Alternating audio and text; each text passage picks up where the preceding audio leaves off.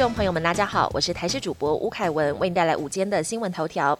第十五期疫苗施打规划预计今明两天揭晓。中央流行疫情指挥中心发言人庄仁祥昨天表示，十一月开放混打应该不会跳票。根据估算，第十五期大约有一百多万人等待混打莫德纳或是 B N T 疫苗，但同时有四百多万人打完第一剂 B N T，正在等待第二剂。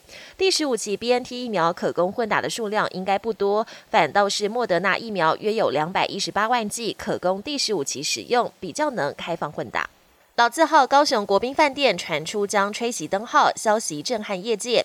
拥有四十年历史，位在高雄爱河水岸第一排，地理条件佳。业者发出声明回应，考量国际连线饭店进入大高雄地区，加上政府积极推动围老改建计划，因此将重新打造饭店加饭店式服务豪宅，未来会以崭新的面貌呈现。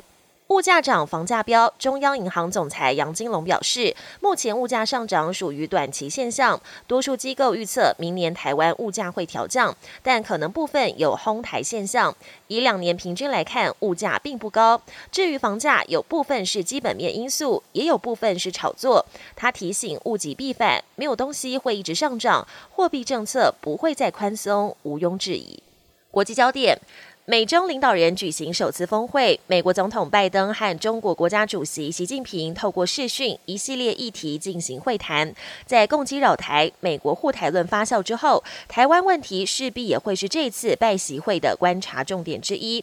另外，也预料会针对供应链、中美贸易和全球抗暖化等议题进行讨论。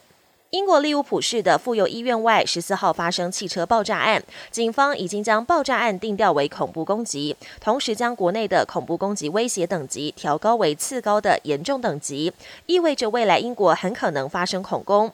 首相强森表示，英国不会接受恐怖主义的威胁，也不会向恐怖分子低头。太空中又多了一批太空垃圾，而且对国际太空站造成明显且立刻的威胁。俄罗斯稍早以反卫星飞弹击毁了一枚自己的人造卫星，所产生的大量碎片危及外太空安全。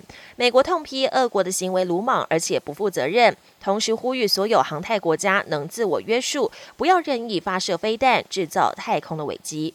本节新闻由台视新闻制作，感谢您的收听。更多内容请锁定台视各节新闻与台视新闻 YouTube 频道。